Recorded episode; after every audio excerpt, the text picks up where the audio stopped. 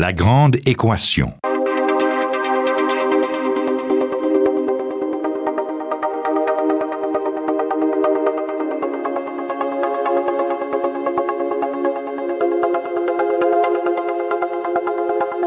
Ici Normand Mousseau, bienvenue à La Grande Équation. Cette semaine, les nanosciences sous la loupe de la sociologie.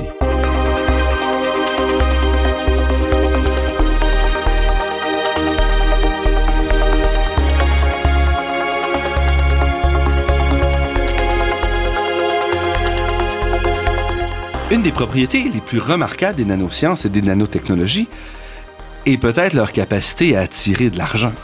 Beaucoup d'argent. En effet, au cours de la dernière décennie, c'est plus de 70 milliards de dollars qui ont été dépensés par les gouvernements à travers le monde pour soutenir la recherche dans le domaine et surtout essayer de préserver ou augmenter la compétitivité de chacun des pays. Évidemment, avec un tel financement, tout le monde dans la recherche se redéfinit un peu comme euh, scientifique de l'échelle nanométrique pour essayer d'avoir accès à ces subventions, surtout quand ça permet d'aller chercher de nouvelles subventions, de nouveaux fonds de recherche. Et c'est peut-être un peu ce contexte un peu cynique de la nanotechnologie qui a attiré l'intérêt de notre invité, malgré ou à cause peut-être d'une formation qui est très loin des sciences pures, qui domine vraiment le domaine de la nanotechnologie. Céline Lafontaine est professeure de sociologie à l'Université de Montréal. Elle s'intéresse aux questions technologiques, en fait, depuis longtemps. Une auteure très prolifique, elle a écrit entre autres L'Empire cybernétique et La société post-mortelle, tous deux publiés aux éditions du Seuil. Et plus récemment, elle a rédigé Nanotechnologie et société, publié chez Boréal en 2010, un livre dans lequel elle donne vraiment la parole aux chercheurs du domaine, ce qui nous offre un regard de l'intérieur, si on veut, sur cette nouvelle discipline. Un regard qui fait réfléchir beaucoup sur ce qu'est la nanotechnologie et peut-être de manière plus large ce qu'est la recherche et la science technologique aujourd'hui.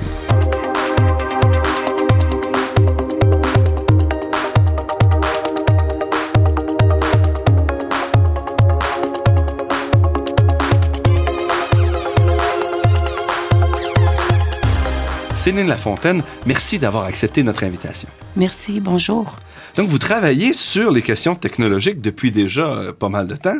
Qu'est-ce qui vous intéresse en tant que sociologue dans le sujet technologique?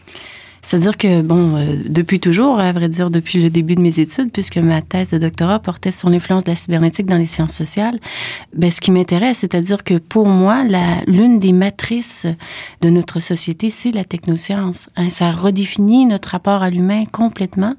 Ça redéfinit notre rapport, évidemment, à la nature, à l'espace. Euh, la science et la technique sont, sont vraiment au cœur de la société euh, moderne et de la société contemporaine. Donc, pour moi, m'intéresser aux, technologies ou aux sciences, c'est essayer de comprendre le monde tel qu'il se construit aujourd'hui. Vous avez utilisé le mot technosciences, science et technologie. Est-ce qu'il y a une différence ou est-ce qu'ils sont interchangeables pour vous? C'est-à-dire que dans la littérature ou dans le courant où moi je me situe, on parle plutôt de technosciences, surtout que je viens de, des études sur la cybernétique, qui est vraiment une technoscience, puisque c'est une question d'ingénierie qui va devenir un modèle scientifique le problème, justement, ou l'une des questions qui se pose aujourd'hui à nous, c'est cette transformation du rapport entre science et technologie à travers ce qu'on appelle la technoscience, où le moment théorique, le moment de réflexion et de compréhension est complètement fusionné avec un impératif d'innovation technologique lié au marché. La science, à ce moment-là, devient euh, au service de la technologie des besoins de l'industrie. C'est ce que vous Oui, c'est-à-dire que le rapport entre science et technologie a toujours été, euh, si on parle de la chimie, hein, la chimie, juste depuis le début de l'industrialisation, euh, ils sont liés au marché. Mais aujourd'hui, vraiment, ça devient le moteur du capital. Et là, c'est vraiment, et ce sont des impératifs économiques qui dictent les orientations de la recherche. C'est vraiment dans ce sens-là qu'on parle de technosciences. Mais on a eu ça quand même depuis euh, presque toujours il y a eu des, tous les grands scientifiques à partir du 17-18e siècle ont été financés d'une façon ou d'une autre pour résoudre un problème. Un, c'était la mesure du temps sur un bateau. L'autre, c'était le problème des, des marées. Il y a toujours eu de la science appliquée. D'accord. La transformation actuelle, c'est que on ne peut plus différencier la science appliquée de la science fondamentale. Et quand on regarde, si, on regarde par exemple en nanotechnologie, même les chercheurs eux-mêmes ne différencient pas le moment entre la science et la technologie, puisqu'ils sont tous pris dans des projets qui sont directement liés à l'application technologique et l'orientation de la recherche, elle est déjà façonnée par le mode de subvention qui passe euh, avec la transformation de la recherche qui passe par la capitalisation, le brevetage et tout ça, qui est fortement, depuis les années 80, il y a eu une transformation assez importante du système universitaire à l'échelle internationale, qui est devenu un moteur du capitalisme, ce qu'on appelle l'économie de la promesse aussi. C'est-à-dire? C'est-à-dire une économie qui repose sur, euh, ben, ça a été le modèle des nouvelles technologies d'information, ensuite le, la génomique, où on, on annonce des innovations scientifiques sans précédent, on capitalise, on finance des projets de recherche, mais concrètement, ça repose sur une forme de spéculation et de montage financier qui ne correspond pas. Euh, on est loin de ce qu'on annonce. Hein, essentiellement, les chercheurs, les universités, tout le monde euh, qui tourne autour sort et dit si on avait l'argent, on pourrait faire des découvertes qui nous amèneraient à tel endroit dans un an, dix ans, vingt ans. Et c'est comme ça qu'on va justifier auprès des gouvernements d'un financement accru. Tout à fait. Et la transformation aussi, c'est que de plus en plus, les financements sont eux-mêmes pensés en fonction du gouvernement et en fonction des, des ministères de l'industrie. Hein. Il y a des fusions entre les ministères de l'industrie et les ministères euh, qui se préoccupent de la science. Et là, euh, il y a vraiment une transformation parce que même après la Deuxième Guerre mondiale, il y a toujours eu des financements de l'État, mais les financements étaient des financements blancs, c'est-à-dire que les meilleurs chercheurs avec des projets déposés pouvaient recevoir des, des financements mais c'était pas prédéterminé. Là, par exemple, le modèle nano, c'est prédéterminé. On offre des subventions dans tel domaine. Et là, c'est aux chercheurs à adapter leur propre problématique de recherche au domaine qui est subventionné. C'est un peu différent. D'accord. Et quel est le rôle de la sociologie dans cet univers euh, technologique? Quand on présente euh, au tournant des années 2000, quand les nanotechnologies euh, sont apparues comme phénomène social, évidemment, vous l'avez parlé tout à l'heure, c'est un phénomène économique massif. Il y a aussi des questions environnementales, il y a des questions d'ordre épistémologique. Moi, je me suis d'abord intéressée aux questions d'ordre épistémologique parce que je suis d'abord épistémologue. C'est-à-dire? C'est-à-dire vraiment les conceptions de l'être humain, les conceptions du rapport entre science et technique, les conceptions du rapport entre nature et culture sont portées de façon très particulière par les nanotechnologies, par exemple, humain, non humain, les questions de transformation. Euh, on parlait du cyborg, la, possibilité de modifier l'être humain, la possibilité de reprogrammer l'être humain. Ce sont des questions qui sont apparues avec les nanotechnologies de façon euh, massive dans les... Si vous regardez, par exemple, le rapport qui était produit en 2006, si je me trompe pas, par le gouvernement québécois, hein, on annonce une révolution sociale, on annonce une révolution économique, une troisième révolution industrielle, on parle des possibilités de transformer l'humain, de prolonger la vie, de modifier euh, les performances. Donc, ce sont tous des questions sociales. Et ce sont, mais poussés ou moussés par la technologie. D'une certaine façon, euh, c'est la technologie qui décide dans ce modèle-là où la société s'en va. Tout à fait. Donc, c'est devenu le moteur. Dans nos sociétés, la science et la technologie a remplacé la religion. Et ce qui m'intéresse justement comme sociologue, c'est de voir dans ces modèles-là, on n'est plus dans la science. Hein. Quand on nous promet l'immortalité, quand on nous promet de transformer l'humain, quand on nous dit que ça va régler tous les problèmes de la planète, on n'est plus dans une perspective scientifique qui repose sur le doute, sur la mise en question. On est vraiment dans des idéologies dans des utopies, dans des mouvements politiques. Et pour moi, c'est les nanotechnologies, c'est un, un objet de part en part sociologique. Et c'est votre approche dans votre livre Nanotechnologie et société. Par exemple, une de vos premières questions, c'est de dire D'abord, qu'est-ce que c'est la nanotechnologie? Et vous allez voir un certain nombre de chercheurs qui vous présentent des réponses parfois très différentes. Oui, ben juste pour revenir sur la démarche de ce livre, parce que quand j'ai commencé à travailler là-dessus au Québec, il y avait déjà des travaux dans le monde qui parlaient justement des problèmes de définition, qui parlaient des questions épistémologiques. Et j'ai eu le sentiment que c'est important de demander aux chercheurs eux-mêmes, de leur laisser la parole. Souvent, il y a un, une espèce de non-dialogue entre chercheurs en sciences humaines et chercheurs euh, en sciences euh, dures ou appliquées. Et donc là, c'était vraiment d'aller voir chez les chercheurs eux-mêmes comment ils définissent leur objet. Curieusement, ça correspondait à ce qu'on voyait au niveau international, c'est-à-dire que chez les chercheurs eux-mêmes, qui sont d'ailleurs, qui sont aussi pris dans la société et qui comprennent leur définition et les euh, moduler en fonction des exigences économiques, en fonction des contextes épistémologiques et leur définition change. Et plusieurs chercheurs m'ont dit, je dirais même la majorité, pour eux, le terme nanotechnologie, c'est un terme vide, puisque c'est la redéfinition de l'ensemble des domaines presque scientifiques et techniques à l'origine d'une unité de la matière, ce qui veut absolument rien dire. On n'est pas dans la chimie, on n'est pas dans la physique, on est dans l'interdisciplinarité et c'est l'échelle de la matière qui détermine hein, l'appellation nano. Et donc, les chercheurs eux-mêmes le, le, disaient, il y a autant de définitions que de postures politiques des chercheurs eux-mêmes. C'est-à-dire, posture politique, ici, il faut se mettre dans le contexte d'un chercheur qui veut poursuivre des recherches et qui cherche des fonds pour pouvoir faire euh, son travail.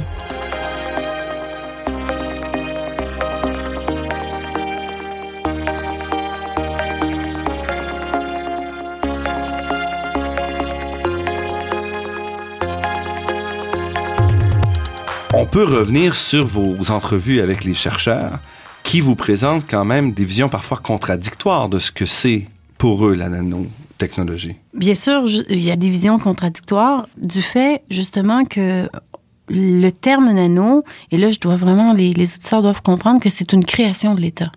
Hein, c'est-à-dire que c'est une création de l'État américain, une grande initiative nationale lancée par Ben Clinton en 2000 et que c'est d'abord, et là c'est quand même une des premières fois euh, depuis en tout cas la Deuxième Guerre mondiale qu'on lance un programme et qu'on décide de faire des nanos une priorité nationale. On place les nanos comme euh, justement la voie à suivre pour euh, entrer dans une troisième révolution industrielle.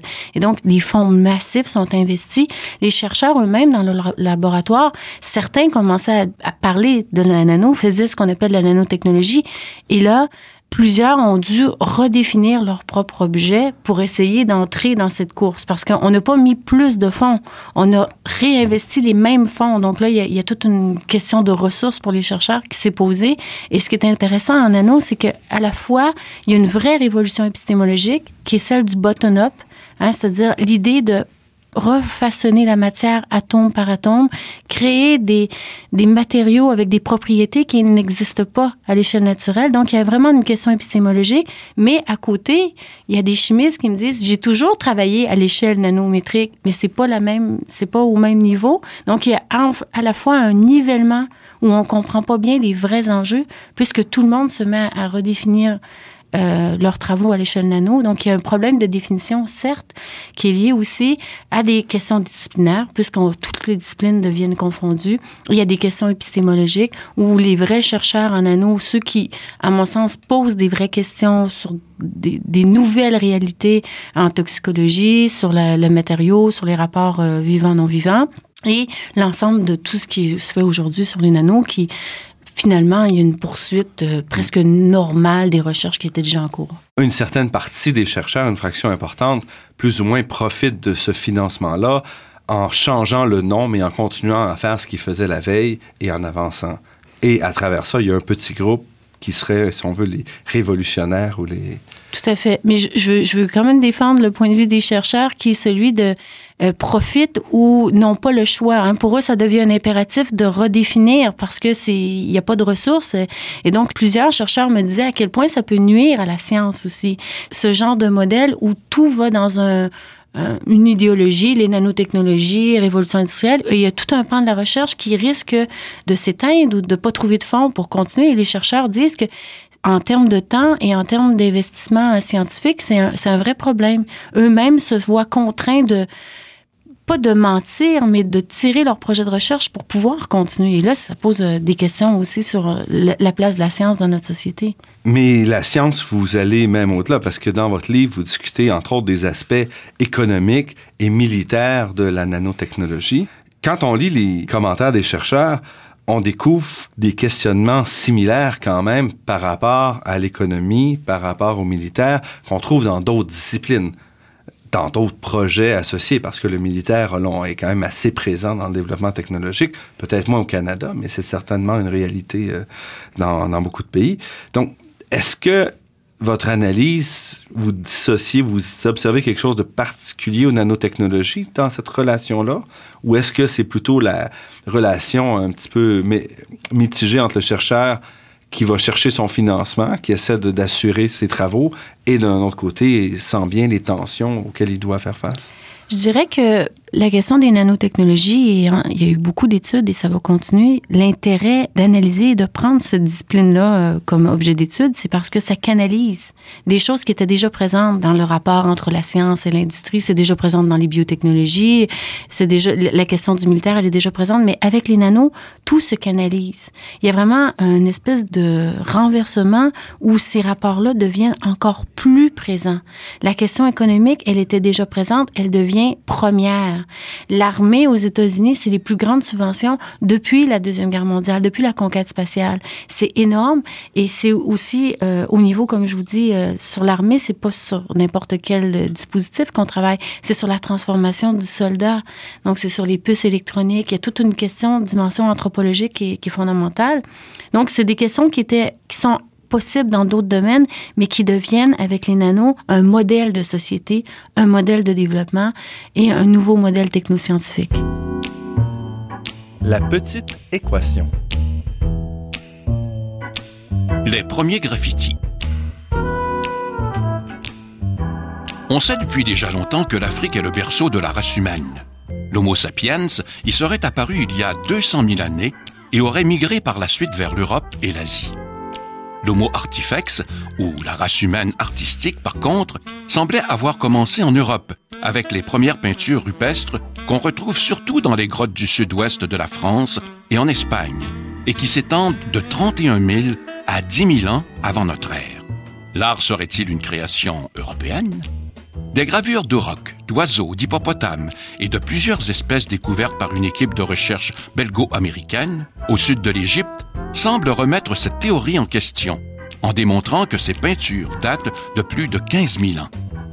Ces dessins, qui ressemblent à ceux des Lascaux et des autres grottes européennes, suggèrent même un certain échange entre les deux continents.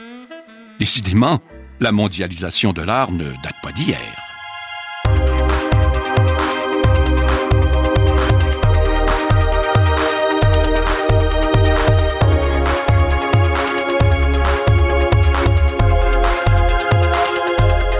Ici Normand Mousseau, vous êtes à La Grande Équation et nous sommes en compagnie de Céline Lafontaine, auteure entre autres de Nanotechnologie et Société, publié aux éditions Boréal en 2010.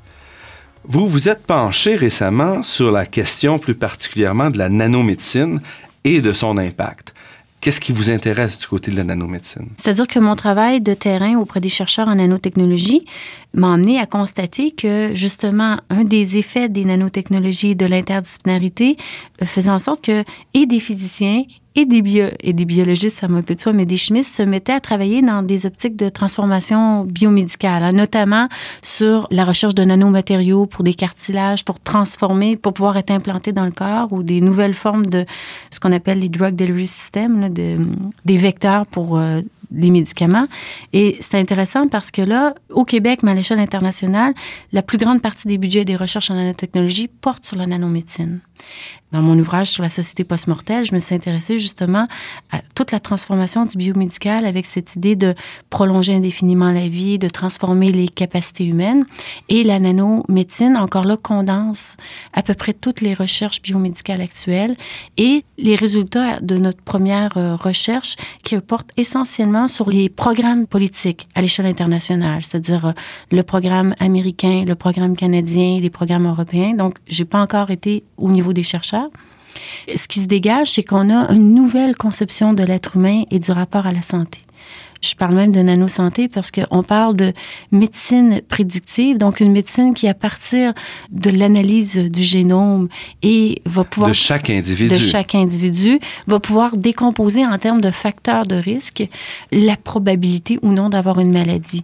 Ce qui est déjà remis en question l'idée de santé publique parce que là, c'est l'individu qui devient responsable de son propre génome. Évidemment, d'un individu à l'autre, les probabilités et les risques sont moindres faut aussi comprendre que dans cette optique-là, on n'est jamais ni malade ni euh, sain. On est toujours un facteur de risque. Donc, il y a une transformation du rapport entre normal et pathologique.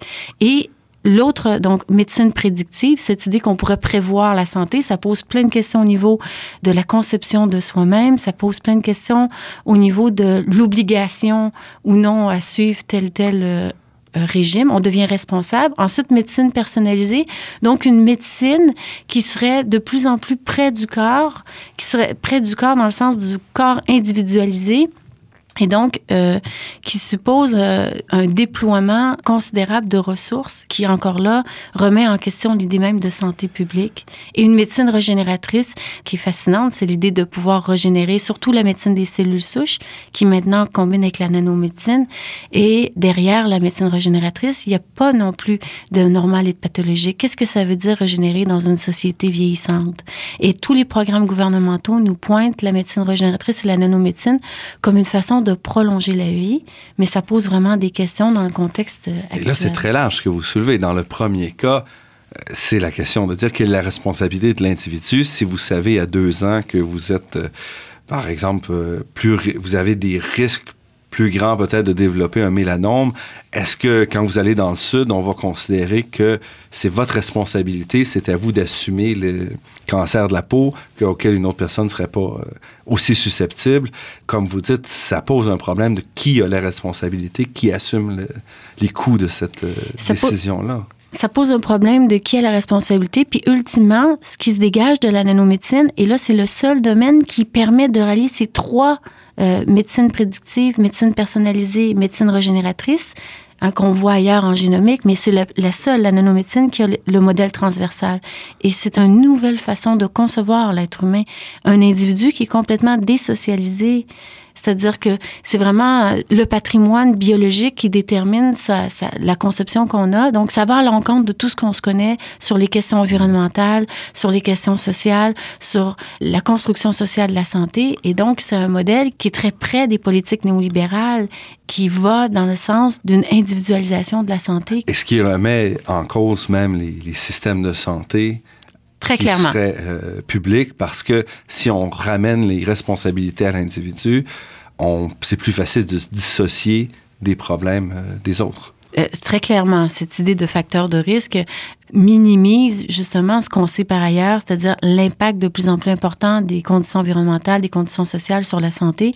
Et même les chercheurs eux-mêmes, dans Nanotechnologie et Société, j'avais déjà ouvert la question, est-ce que vos recherches subventionnées par l'État, je dois le dire, des recherches subventionnées par l'État, qui sont par ailleurs privatisées par le biais de brevetage, est-ce qu'ils vont être accessibles dans un système de santé public? Et plusieurs chercheurs me disaient, je sais pas. Certains me disaient non. D'autres me disaient j'espère. Donc, il y a vraiment un problème où on investit massivement dans une voie qui ne va pas dans le sens du bien-être public. Parce que d'un autre côté, même si on regarde au Fonds de recherche en santé au Québec, on a un programme très important de développement de médecine personnalisée. Et là, ce que vous nous dites, c'est c'est bien beau avoir ça, mais à la fin, est-ce qu'on va être capable de payer cette médecine-là? C'est votre questionnement. De, la payer, puis aussi, est-ce que, encore là, on, repose sur une économie de la promesse? C'est-à-dire que quand vous lisez les rapports, moi, je passe beaucoup de temps à lire les rapports, on vous promet, mère et monde, prolonger indéfiniment la vie, euh, bon, tout ça on est de l'ordre de la promesse. Les retombées sont minimes. La génomique, on investit des milliards, les retombées sont encore minimes. Il faut voir qu'on est dans l'ordre de la spéculation. Et la science, c'est plutôt un questionnement. Et là, la science se transforme en, machine à promouvoir euh, des modèles économiques. Et très brièvement, en terminant, qu'est-ce que peut faire le citoyen dans cette situation-là? Est-ce qu'il est interpellé? D'après ce que vous nous dites, il est complètement mis de côté dans ce que vous nous avez décrit, il rentre pas dans le modèle.